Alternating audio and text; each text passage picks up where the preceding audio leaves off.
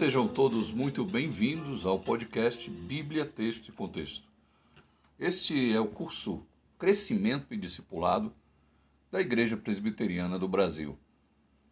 Hoje nós vamos estudar quem somos nós. Nós já sabemos quem é Jesus Cristo. Nós vimos no estudo passado. Nós vimos os testemunhos sobre a pessoa de Jesus na Bíblia. Mas agora precisamos ter uma noção de quem somos nós. Bom, certamente você tem uma ideia sobre si mesmo. Mas qual será a ideia que Deus tem a seu respeito? Vamos descobrir nas páginas da Bíblia, porque a Bíblia nos mostra quem somos nós do ponto de vista de Deus, não do nosso ponto de vista, mas do ponto de vista do nosso Criador. Você está pronto para aprender sobre como Deus nos vê? Então, vamos ao nosso estudo.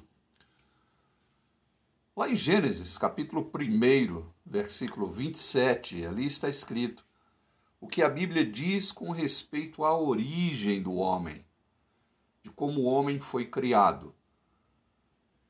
O texto diz o seguinte: Criou Deus, pois, o homem à sua imagem, a imagem de Deus o criou.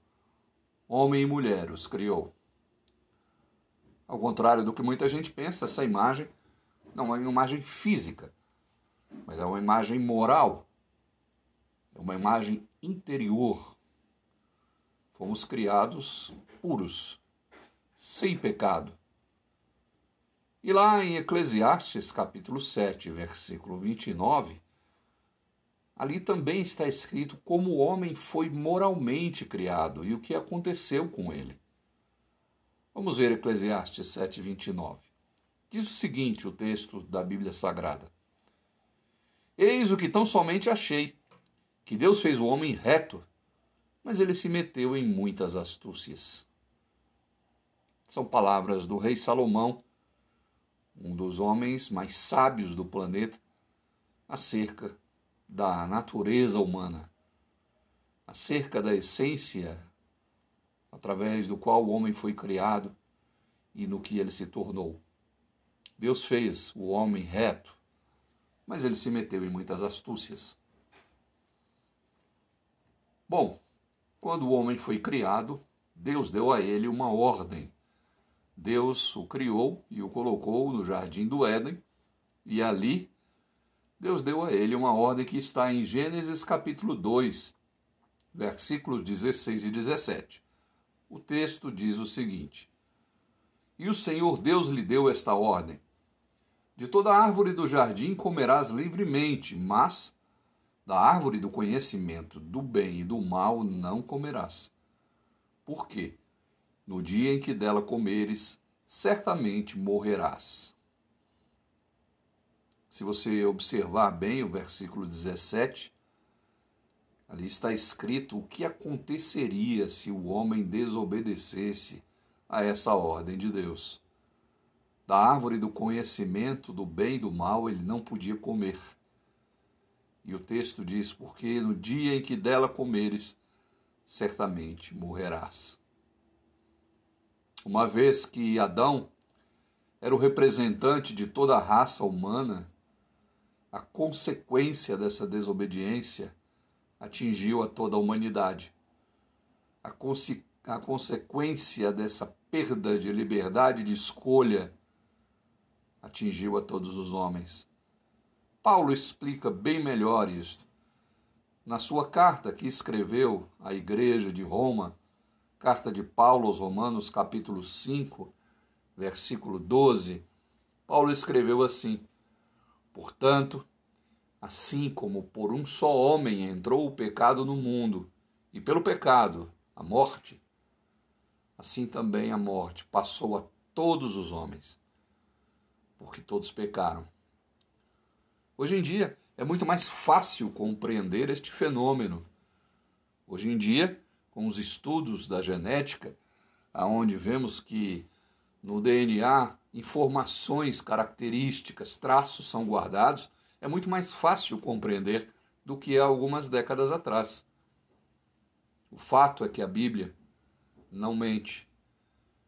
Assim como por um só homem entrou o pecado no mundo, a morte passou a todos os homens, porque todos pecaram. Paulo também escreveu na mesma carta aos Romanos, no capítulo 3, versículo 23: Pois todos pecaram e carecem da glória de Deus. Todos são pecadores. E essa palavra carecem, carecem da glória de Deus, dá a ideia, na língua em que foi escrita, a língua grega, de crianças que estão necessitadas, de crianças que precisam de leite para sobreviver. Todos pecaram estão necessitados, precisam, carecem da glória de Deus, da presença de Deus, das suas manifestações na vida do homem. O coração do homem, na Bíblia, ele representa a sua própria essência, ou seja, o que há de mais íntimo e mais característico no homem. O coração do homem representa o seu interior. Porém, o homem não tem controle sobre o seu próprio coração. Na verdade, é o coração do homem, o seu íntimo, o seu interior, quem sugere ações, reações, palavras e pensamentos. Veja como será que o nosso coração se apresenta diante do olhar de Deus. Vamos ler em Jeremias capítulo 17, versículo 9, onde está escrito: Enganoso é o coração mais do que todas as coisas, e desesperadamente corrupto. Quem o conhecerá? Nosso coração é enganoso e corrupto. E nem nós mesmos conhecemos ou sabemos do que somos capazes. O fato é que estamos separados, carentes da glória de Deus, pecadores, porque todos somos pecadores, todos os seres humanos. E agora? Não há nada que o homem possa fazer para ser salvo por si mesmo porque ele está contaminado pelo pecado. E a Bíblia ensina que o que o homem tenta fazer para ser salvo é insuficiente em razão ao seu pecado e em razão da corruptibilidade do seu coração. Olha o que Jeremias, o profeta Jeremias no Velho Testamento, escreveu no capítulo 13, versículo 23 do seu livro. Pode acaso o etíope mudar a sua pele, ou o leopardo as suas manchas? Então, poderíeis fazer o bem, estando acostumados a fazer o mal? Veja que comparação fantástica. O etíope não tem poder de mudar a cor da sua pele. Ele nasce com a pele mais escura. O leopardo nasce manchado e ele não tem poder para retirar suas manchas. Da mesma forma, nós estamos acostumados a pecar. Será que conseguiríamos não pecar mais? Bom, nessa altura do nosso estudo, você deve estar perguntando: já que eu sou um pecador, meu coração é corrupto, e eu não tenho acesso nem ao meu coração e nem a Deus, Será que é esperança para mim? A boa notícia que eu quero te dar é que é assim. Pois o coração é a tarefa a qual Deus tem acesso. Deus é conhecedor do coração do homem e sabedor da sua natureza, sabedor da sua corruptibilidade, da sua pecaminosidade. Deus fez uma promessa e colocou esta promessa na boca do profeta Ezequiel. E Ezequiel profetizou, falou em nome de Deus, falou pela boca do Senhor, lá no seu livro, no Velho Testamento, no capítulo 36, no versículo 26. Ezequiel escreveu assim: Dar-vos-ei coração novo, e porei dentro de vós espírito novo. Tirarei de vós o coração de pedra e vos darei coração de carne. Ezequiel escreveu essas palavras, mas essas palavras vieram do coração de Deus para o nosso coração. Vieram do Espírito do Senhor, que usou a boca de Ezequiel para dizer que nos daria um espírito novo e um coração novo.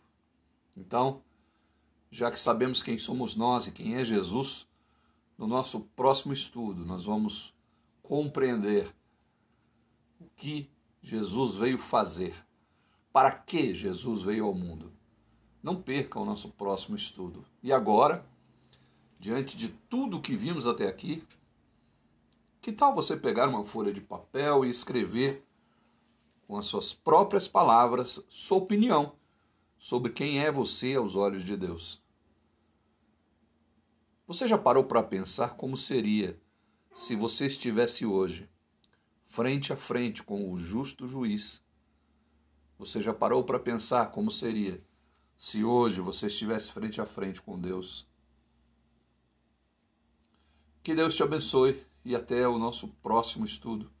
No nosso próximo podcast, nós vamos estudar para que Jesus veio ao mundo. Não perca. Grande abraço e até a próxima.